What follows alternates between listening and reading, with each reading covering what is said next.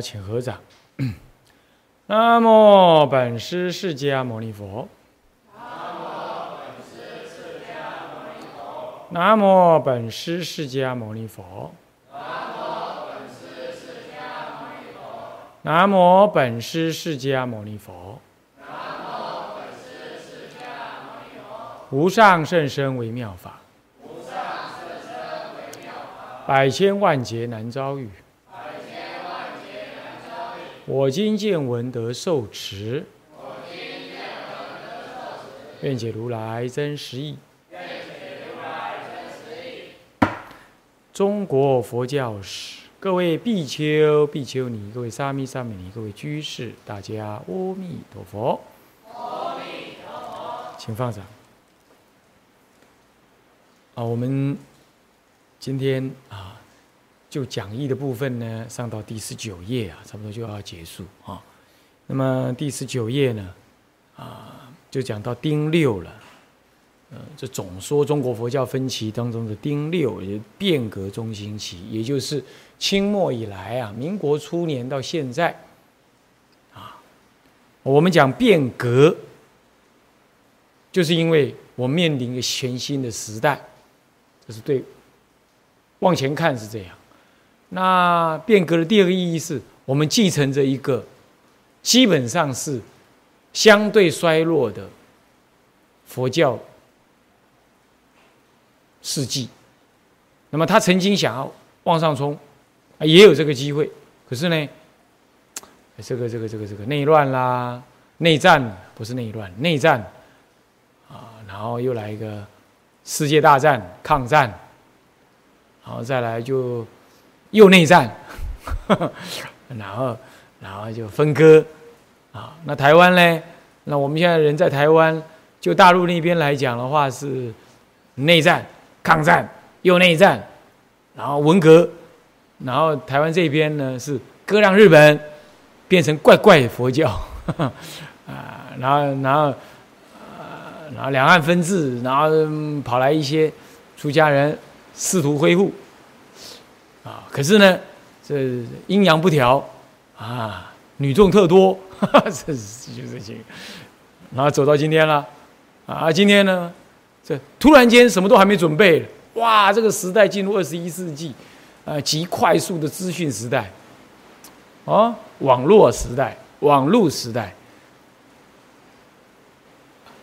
啊，啊，佛学出家人都还，台湾连一间一间一间十方丛林都还没有嘞，啊，那时代就变成这样了，那出家人那更加的少，啊，然后就这样了，啊。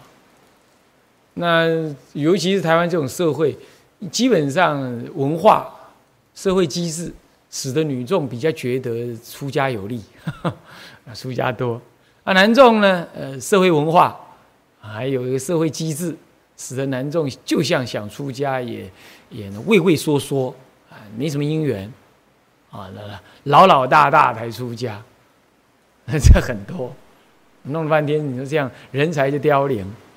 啊，大陆又再恢复，我们暂且不提喽。台湾就这样，所以说这个情况是这样。你说是不是要变革啊？要变革，所以继往开来，通通要变革啊！这是变革啊！变革的目的就是要中心嘛啊！所谓中心，就是兴盛起来，在当中把它兴盛起来。我们在当中把它兴盛起来。我在讲这个话了，我们这是不大好意思讲这个话，何以故？我们什么能耐中心啊？我我自认为我是没什么能耐，不过就是那总是要看到这个事情嘛，就这样，不是说我能啊，我我不能。啊，那那你勉励做一下，我勉励我也不敢，这个我我不敢打包票，我就我就做我能做的。那连勉励这两个字我都不能，啊，那所以我说这事情只是让大家听听啊啊发发心啊，我没有说我不发心，我只是说我可能能力不足，我一个人能力不足，啊，哪怕十个我搞不好能力也不足但是在这个时代我们势必要注意这个问题。我的意思是这样。啊。那如果二十年前我大概会认为我要来做这个事 二十年后我不会这样想我也不不会再消想说我有这个能力 不会不过事情要把它讲出来倒真的了啊是这样。你你要二二十年前你认识我，那当然你会觉得，哎，现在你讲我不一样了，对，是不一样啊，人是会变的呀啊，嗯。不过现在讲的应该大大体上不会变了，因为时间很短了，距离我死掉 时间很短了，来不及变了啊。所以说，嗯，你大概可以相信我说的应该是定案，就是我们需要中心，佛教需要中心。因为人，如果你不觉得这个时代需要中心，那你那你日子你就过得太狭义了。你你你没好像没什么事情啊，everything is okay，什么事情都很好啊，这样子，那这样未免也太。嗯，太鸵鸟了啊！不应该这样啊！所以这就是变革中心。那我一直在筹措，一直在踌躇，这“中心”这两个字可不可以用？我在想，也适合用，呃，也也也好像只能这样来描述这个这种感觉。那就是说，我们希望佛法兴盛一下啊，这样。那你说，哎，佛法有什么哪里不兴盛呢？嗯嗯，你老人家认为哪里不兴盛，我不知道，啊，或者你认为很兴盛啊，我也都随喜。不过我觉得有些问题，啊，这就是我上一堂课所说的，上一堂所说所说的，佛教基本上要依着戒律，虽然时代不一样，有些戒律真的你没没有什么因缘去去实践。你比如说托钵啦，啊，这样子，那不持金钱戒，还有可以适当的守了，还是可以。啊，就托钵啦，或者是搭那种南传的衣，一般来讲不容易啊。托钵啦，哈，还有呢，嗯，某一些守某一些财产，或者是某一些啊仪轨了，哈，有时候不太容易了。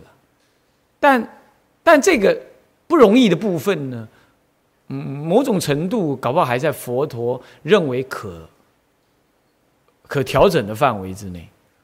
问题是有一些根本的或者倾向根本的戒律问题啊，那这个本来是可以避免的，可是好像呃台湾这几代以来啊，那是总觉得说好像啊嗯啊不能不能男女共住的话，佛法不能发展啊，像这种观念啊，我们也看得到呢，呃有一些老法师真的是身边没有人可以照顾他。像这样，不过这个照顾这种事情啊，我们觉得我们坦白说，这个就比较另当别论了哈。照顾你的护士也是照顾人嘛，你就把它当做这样也可以。可是你说共住来发展佛教，那我们让人怀疑说，佛陀不是说吗？有戒律才能发展佛教，那没有戒律你怎么能发展佛教呢？你说啊，我是凡夫了，不能守戒律守得很好，所以佛教也不能发展的很好。哎，我觉得这样说有良心，你基本上依着佛说的。因为界定会三学嘛，啊，佛治男女不能共住嘛，那这个就就是事实嘛。可是时代走成这样，好像变成它是一个常态。那说你说这样子，你需不需要变革一下？啊，一定要变革一下。这个也不牵涉什么太什么难守的戒律啊，是不是这样子啊？啊，就类似这种情况，我就说要变革啊，这上堂课说的。那么上一堂课我们也聊读了一下这个。物二的这个特征，这个特征我们一段一段的稍微解释一下。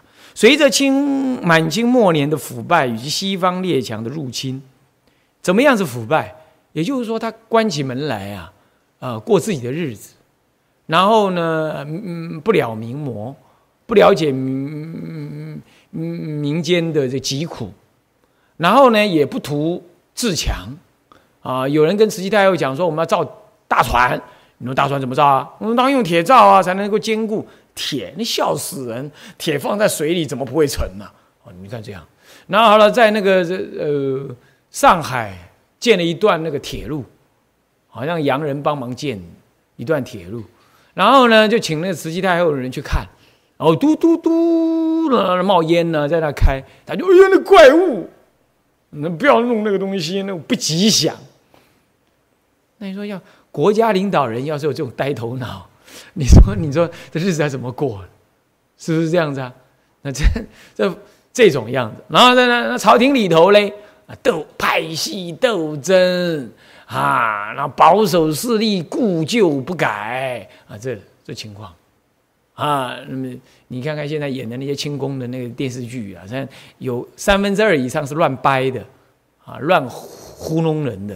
不过你也可以看得出来，你要要是真的像那样子演的话，那那些那些那些当官的那些那那些那清朝的女真族的人，那你看整天在脑子在想什么东西啊？是不是这样子啊？那就是，那这就这样叫勉强叫腐败。那腐败呢？西方列强入侵，西方列强为什么入侵？为什么入侵？这个二次世界大战之后。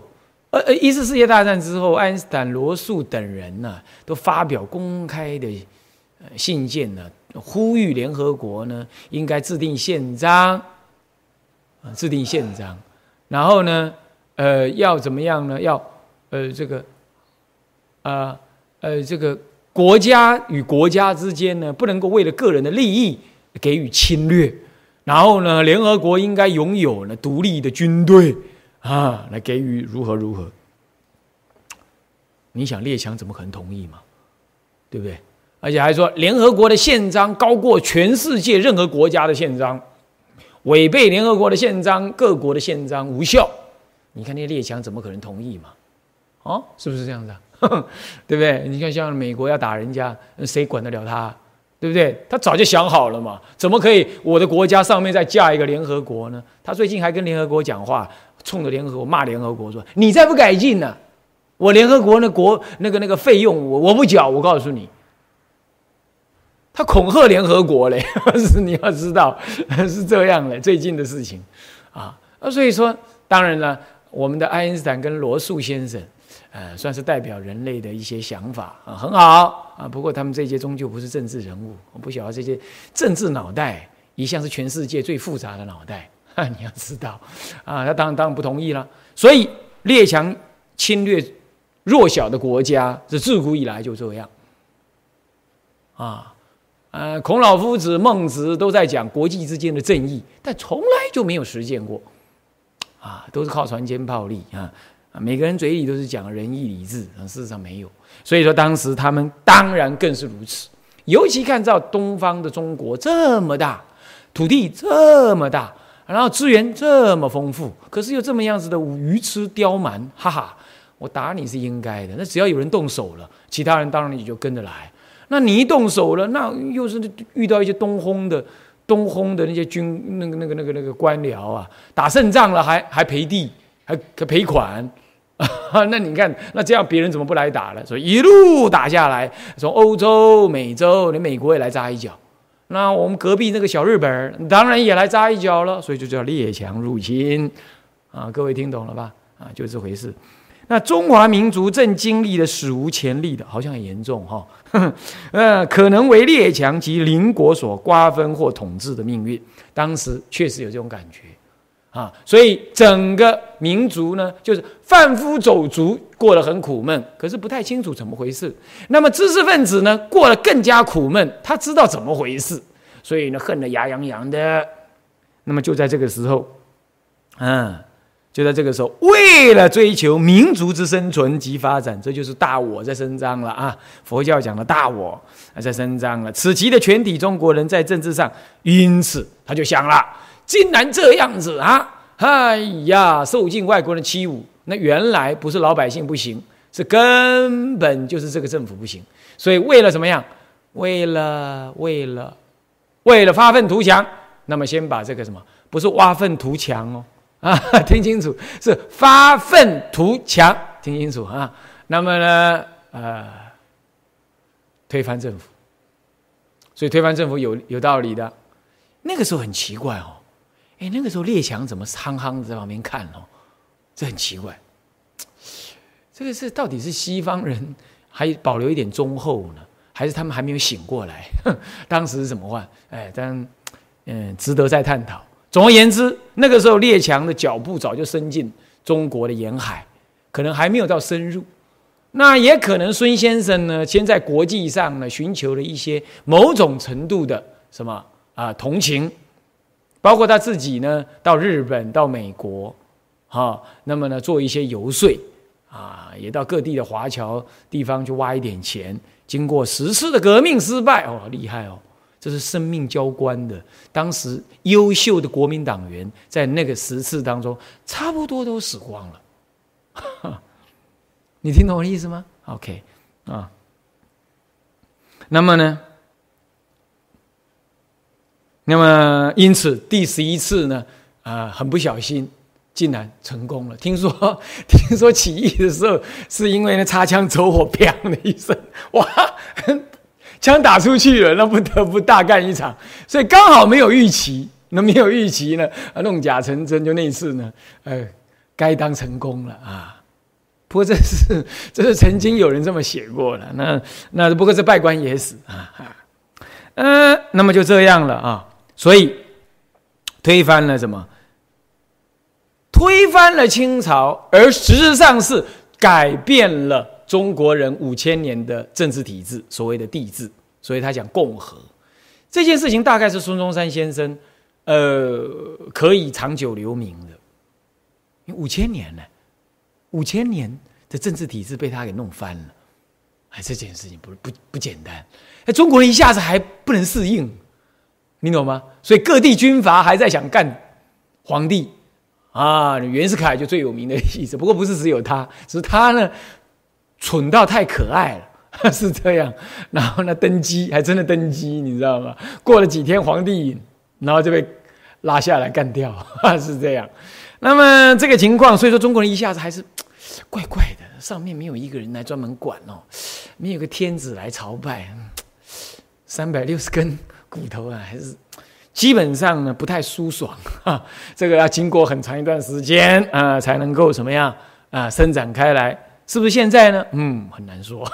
现在是不是大家都已经经络打开来了？嗯，很难说啊，很难说。尤其是佛教内的人呢，更难说哦。他还在崇拜帝制哦，很多我看还是这样。那么这种情况呢，政治上推翻了五千多年的君权帝制，很难得啊。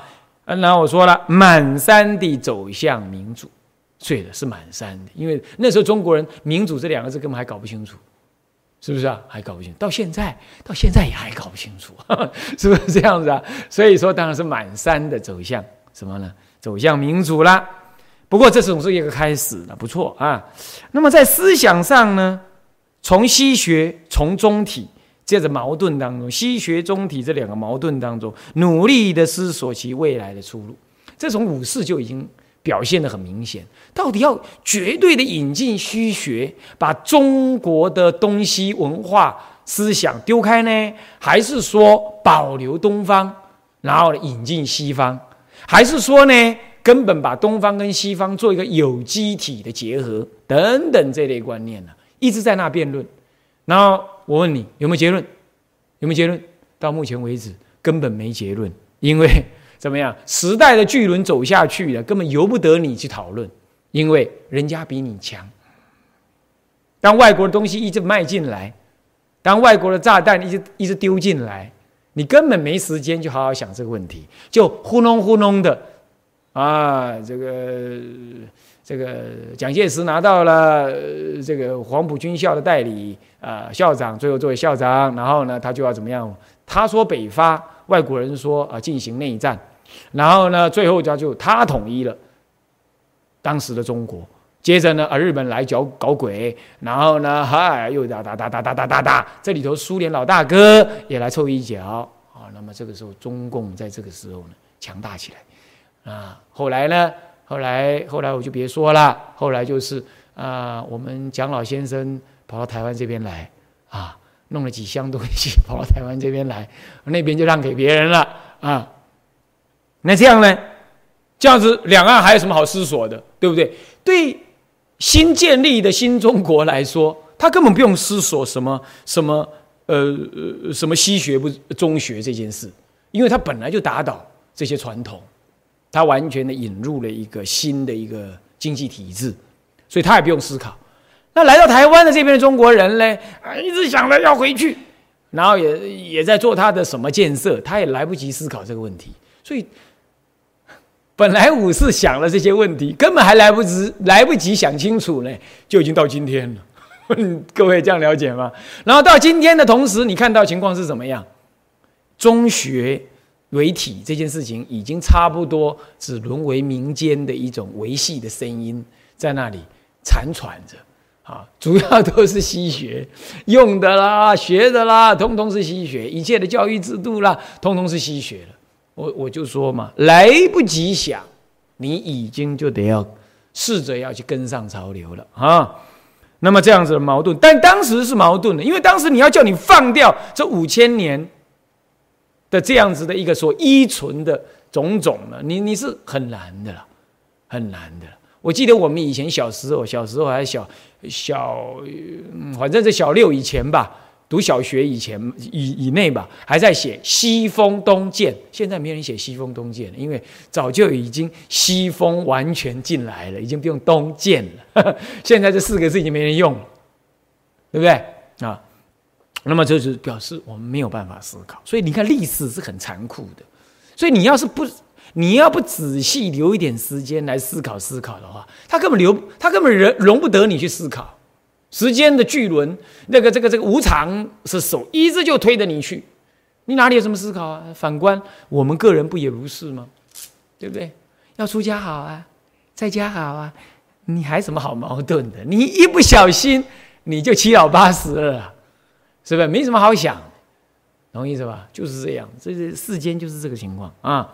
所以当时虽有这种矛盾，是理所当然，但事实并没有好好的解决，也没有好好的辩证啊。那么努力的思索其未来的出路，但事实上思考出来没有？没有，没有。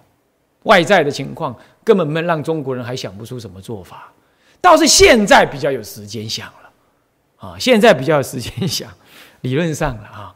不过哪一边在内耗还很难说啊。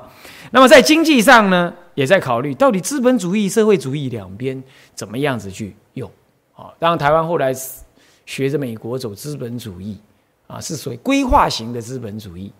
慢慢的，现在走成慢慢在开放、开放、开放、开放，成为一个完全美国式的资本主义。那么呢，中共这边本来是呃社会极端社会主义，所谓共产主义。慢慢的走成一个修正的、有中国特色的社会主义，我觉得都不错的想法了。中国人从来没有过这种经济经济生活的方式嘛，那他要试一试。所以这段时间，这个长远的历史来看，它还是不成熟的。我们正在一个不成熟的一个什么一个机体当中。你看那个化学变化哈，它从 A、B 两种东西加在一起。它会先变成 A 加 B 的一个不稳定状态，然后才变成 C 加 D，这样它会变成一个所谓的复合式的不稳定状态。那能量很高，然后呢，能量很高就表示冲突很大，然后呢不稳定，说什么也不是。在那个时候，它可以退回原来的位置，它也可以往前去。往前去的时候，可以东，可以西，可以南，可以北，它有各种样子，看你放什么激素下去。看你放什么元素下去，它会变成最后固定的样子。你看中国南北大分裂四百年，抗争抗争，然后就来了一个三十多年的什么大整合，隋朝。可是它是一个整合，就是 A 加 B 哦，南方跟北方整合了，可是它不稳定。然后不稳定之后，经过三十年的深具教训，人们开始放入了适当的材料进去之后，哎，就让它变成唐朝大帝国的稳定。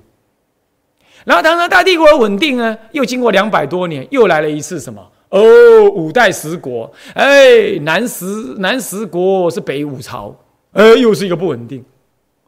好，慢慢的才结合起来啊，又稳定。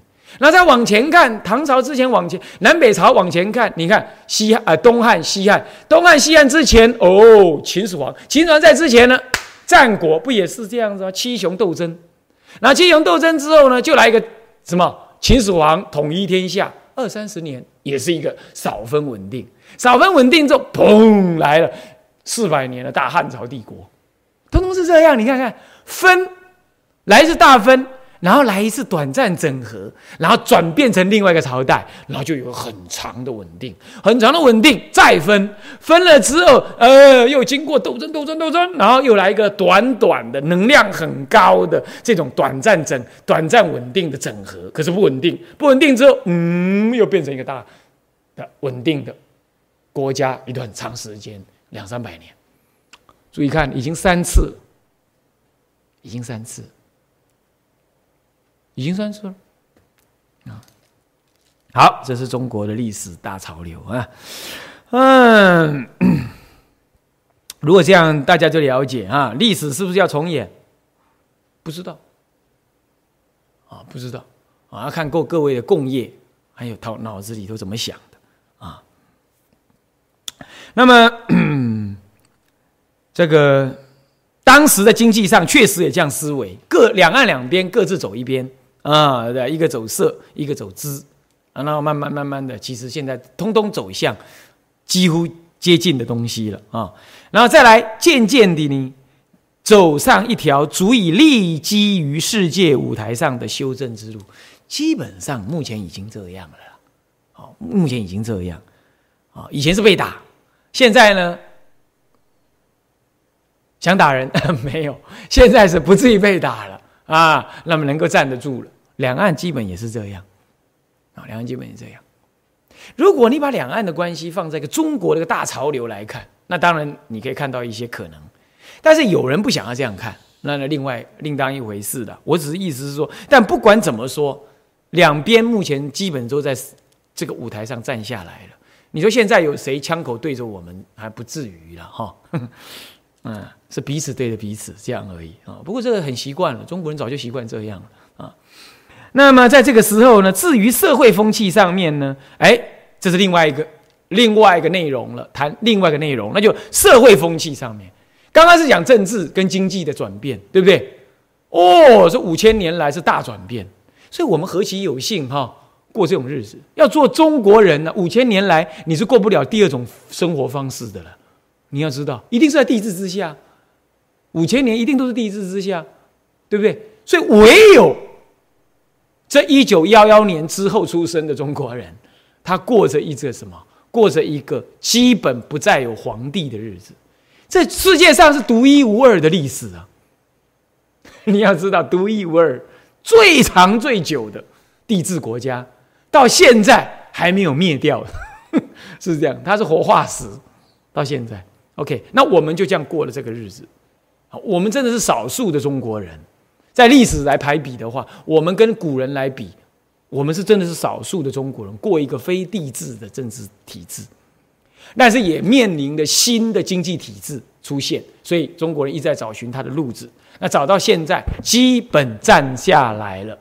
简单说，就是努力做生意，资本大家分，适当的由国家来统筹。就这样，啊，就是这样，这叫做资本主义啊，修正的资本主义，修正的社会主义，都可以这么说。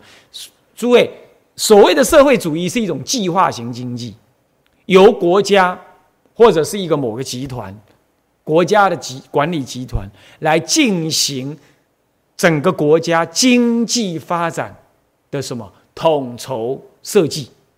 这里头重点就是所谓的套一句。他有一句比较专业的讲法，就是由国家这种专业、这种政治机器呢，来统筹资本的运用。那资本主义是由人们自己筹资，由人们自己负担一切经济活动的什么呢？的成败。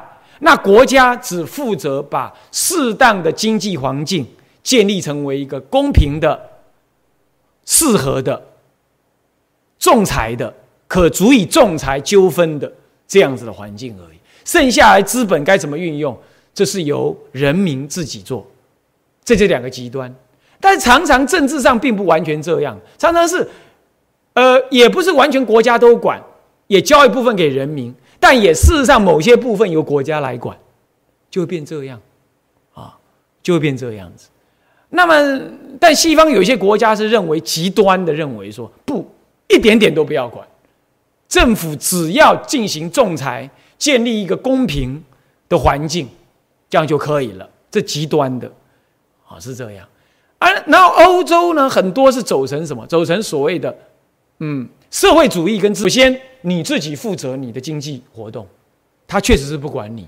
不过呢，对不起，你赚一百块要缴六十块，要不就四十块，缴到我国家来。那小孩子从小到大，包括搞不好包括奶粉钱，一直到读大学，通通免费。哎，他这就是适当的资本主义，再加上某一种程度的社会主义进去。他这种社会主义是讲一种社会的救济，加上社会的一种养老金制度来完成。他并不是以呃去完全管理、完全抓住国家之内的所有生产工具，这样子来进行社会主义。那共产主义就是极端的社会主义，可以简单讲就讲，他就完全的把所有生产工具全部抓一把抓。啊，这样子理论上是很好了。理论上就是说，我国家无私嘛，那为人民呃把这个生产工具分配好嘛。问题是人类有私啊，人类自私啊，所以不容易这样做，不容易这样。这是一个，这是一个很都是这都是一个可讨论的一种经济模式，就是了。那么呢，现在全世界大概渐渐的走，几乎都已经走向了所谓的修正型的。资本主义或社会主义了，但大大家都已经走得越走越近。为什么？因为整个世界变成是一个大的经济共同体。好，有的国家劳力比较便宜，环保比较没有要求，所以大家都把工厂放到那里去去生产，然后他自己做设计。可是生产完了，他要卖到全世界去啊，所以你你你就要进行全世界的什么那种商业的沟通、商业的探讨。商业的关税协定等等，这样来进行经济的交流，所以已经没有哪个国家可以独立于这个经济之外，这样子了。所以我们也就在这种时代，已经走到这个时代来了。为什么讲这么多？我们讲新格啊，我们讲变革啊，我们不了解我们这个时代，那帮我们怎么变革？是不是？好，这就是所谓的什么呢？政治经济之路的改变。至于下面说，至于社会风气上，亦由数百多年的保守封闭而走向开放改革。这是简单说了，其实它内在里头是这样。内在里头是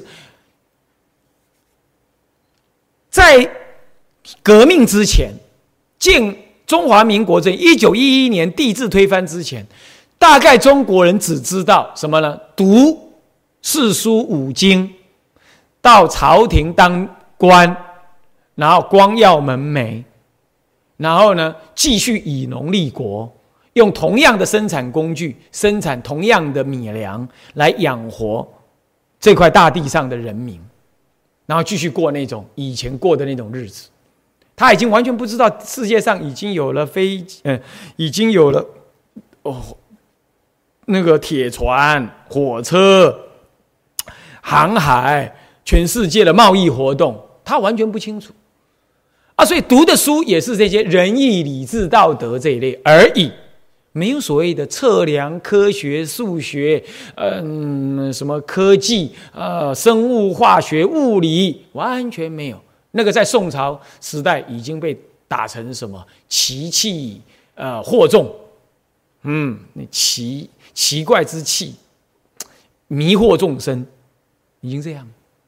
所以科学已经在那个时候早就已经不 被斩断了。所以中国人格物致知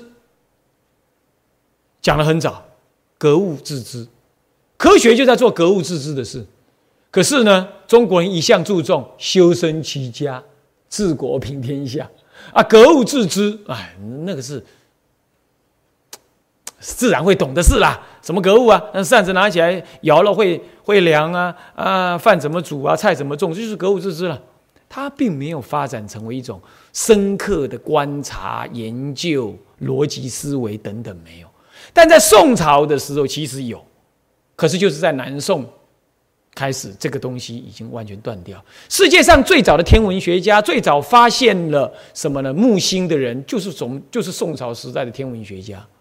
啊，呃，发展这个地地震的预测也是中国人，哦，那更别提我实在是老掉牙，嗯，不想还再讲的所谓什么造纸术、印刷术 这个啦，中国人发明的啦，啊，这个就别提了啊，是这样。好，还有啊，火箭也是咱们中国人发明的呀，对不对？冲天炮 是不？但是到现在还在冲天炮，是不是？人家早就发明成火箭，他电脑也是咱们中国人发明的，你知道什么？啊，算盘呐，算盘呐，进位啊，对不对？呃，实际那就是咱们中国人发明的，可是现在还在算盘，对不对？人家已经变成电脑了，他还在算盘，就类似这样道理啊。指南针咯，对不对？哈，也是咱们中国人发明的，是不是？指南车啊，那皇帝打蚩尤，对不对？大家都知道，是不是这样子啊？因为军事的目的，所以发展科技啊。当时那个可是高科技呀，是不是这样的？看不到你哎，可是我找得到方向啊，好厉害哦，是不是？好，过眼黄花了。讲这都没用了，但是可以证明中国人的基因里头还是有一点点科学的。但是在宋朝的时候就被斩断了啊！关于这件事情啊，我们以后再说了啊。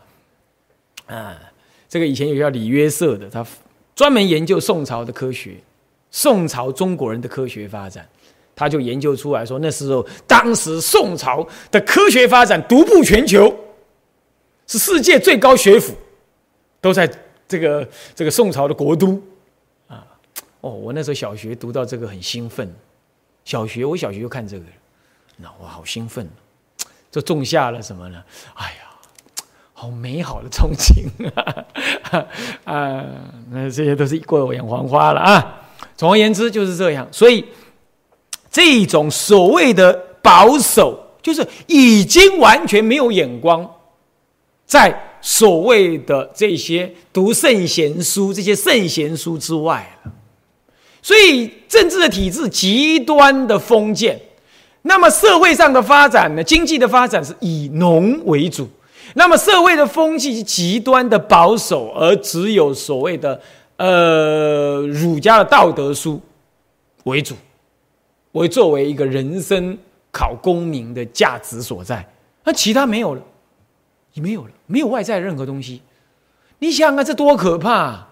是不是？国外已经这那个时候，十九世纪末、二十世纪初、二十世纪初、一九一九二零年前后，爱因斯坦都已经发都已经发现了相对论了。哇，那个中国人还不知道在干嘛嘞，是不是啊？所以说，一差太远太远。差两三百年哦，那么这样子呢，就极端保守。这个时候才改善开放，什么意思？让外面东西进来，文化、科技、思想、语言、军事、经济体制，还有贸易、物品，这一切通通被外国人打开来。诸位这样了解吗？所以说，你说这些外国人来，当时在看着你这样好欺负，但他也引入了一些新的东西来卖给你，来换取你的一些物产啊，是这样。所以就走向开放。那改革呢？改革就是因为知识分子意识到内在的缺乏，国民这国家的积弱啊，是这样。那么在一反数千年来的文化强权之治。在数千年来，中国是一个以陆地立国，不以海洋立国，所以他甚至于你看到明朝，甚至做锁国的政策，海洋全部锁住，是这样。好像郑成功他爹基本上是海盗，哦，他只是后来投诚于郑朝廷，是南方的朝廷，好，然后才被封，好，然后来进行所谓的跟海边的一些斗争的动作。所以这个就就因为他你封海边嘛。海海岸线全部封住，是一个闭锁的，所以中国一向是以大地的内陆国自居，海洋对他来讲，它发展是很弱的，很弱的。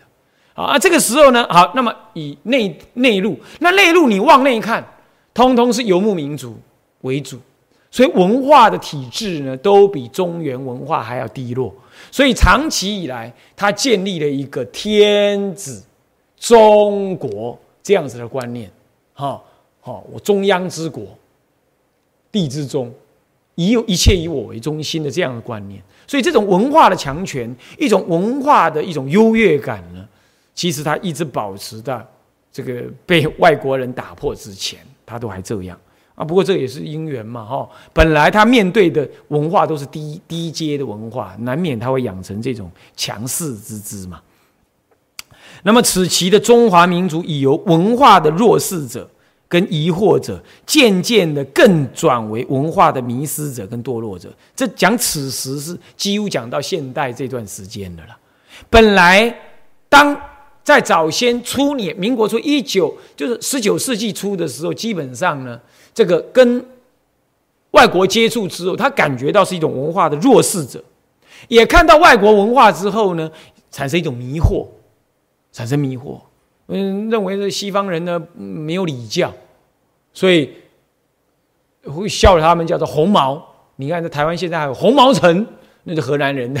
河南人的城呢，你不叫他名字，叫他红毛昂门啊，那是很卑夷他人的那种叫法，红毛啊。然后呢，还叫外国人叫齐欢啊，还呐，齐欢哇，你看还比生番更惨呢，呃，不比熟番更惨，是生番，熟番就汉化了，叫熟番，那么生番就没有汉化，那完全是一种文化文化的那种自我为主了，去称呼。哦，啊嘞，然后呢？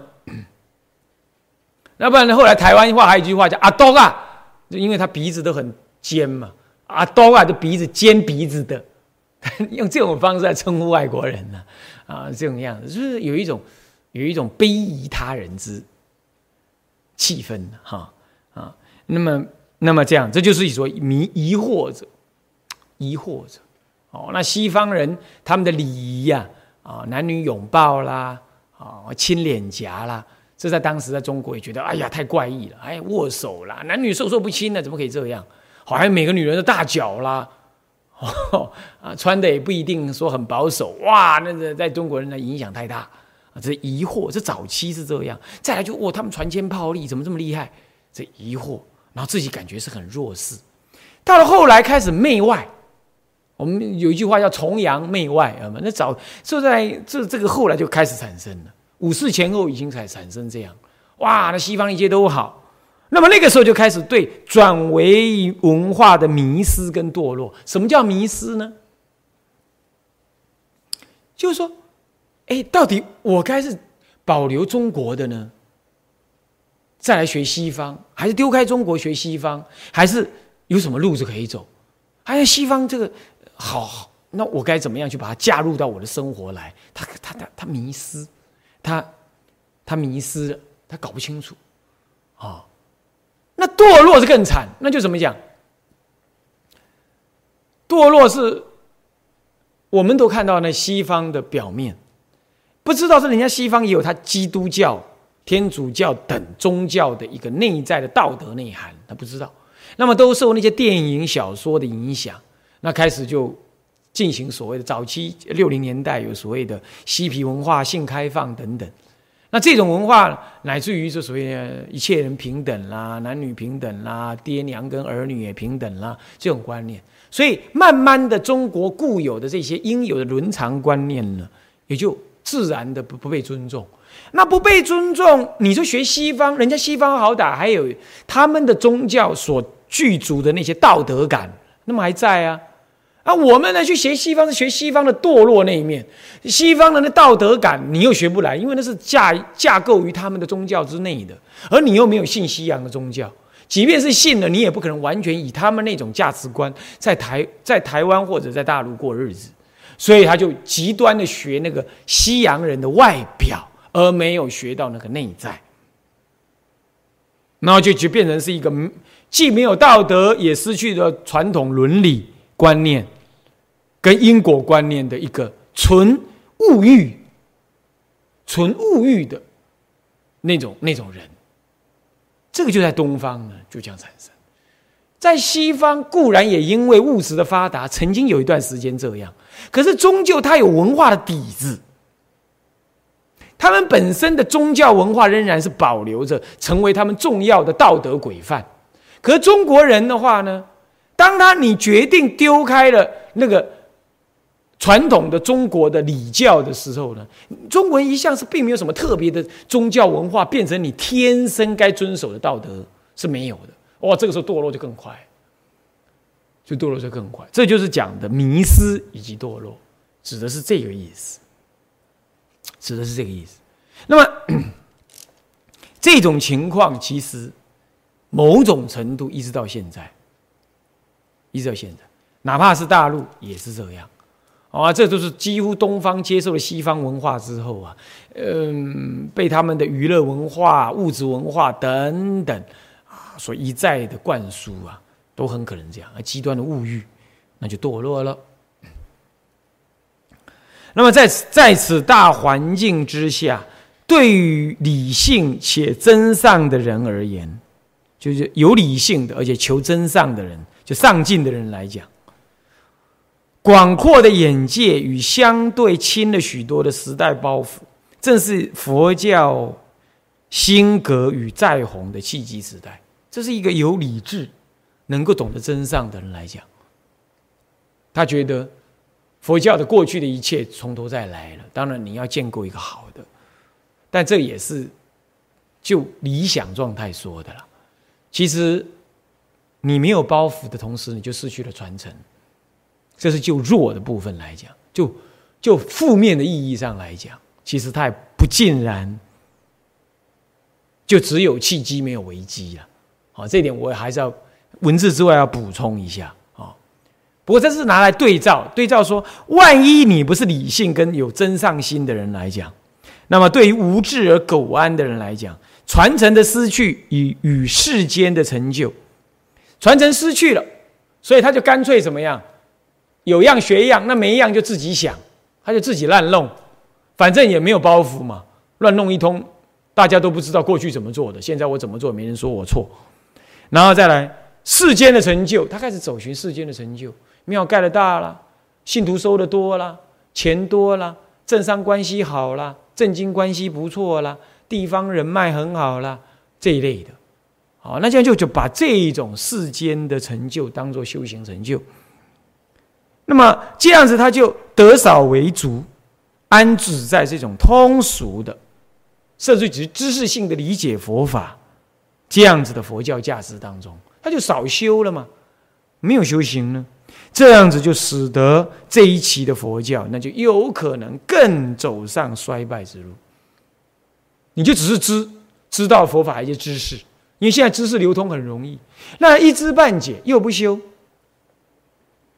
然后呢，又以这世间的这些金钱呢，现在物产丰富了吗？现在经济发达了吗？享乐啦，物质啦，宣传所得来的那些信徒啦、徒弟啦，啊，然后呢，做一些很通俗的一些弘化工作啦，引来很多的崇拜者跟赞美啦，哎，他就哎误以为这就是他等同于古大德那样那么有修行了。他不知道人家古大德是实修来的，他这些是，他这些是做世间事物来的，也站在这个物质环境丰沛之下，从训徒的捐来的，这只是世俗的成就，他就把它当成是哦佛法的成就，那就少欲知足，呃少呃得少为足，然后苟安在这样的环境，哎觉得哦这就是佛教很兴盛啦，哪是这样，对不对啊？讲一些通于儒教。跟道教的这些劝善的话，哈，劝善的话，嗯，也不知，然后就哦，让人家传颂很多啊，让人家为这些语言感到呢，嗯，非常的敬仰赞叹啊，他就他就误以为哦，他真是一个有道德、有智慧的人，他不知道佛经里头讲的天下好话佛说尽，佛经讲的究竟圆满、干净利落，而他讲的那些呢，可能只是很世俗的。一些世俗价值，而可是现在世俗人很喜欢听这个啊，哇，他就我我我忘忘了，哇，觉得哇，这大概我真的是很有道德的人，这样啊，当然他也有道德，我们是不会去说什么。问题是那个是道德吗？嗯，古来讲的道德是解脱，坐脱利王，嗯，要不不能坐脱利王也那个了生死，是吧？那种是一种内在无我的测见，空性的显发，实相的把握。是这样啊，这些并不是世间的好话啦，嗯，类似像菜根谭这样讲一讲啦，啊，很多人听了很受用啦，啊这样子管用的。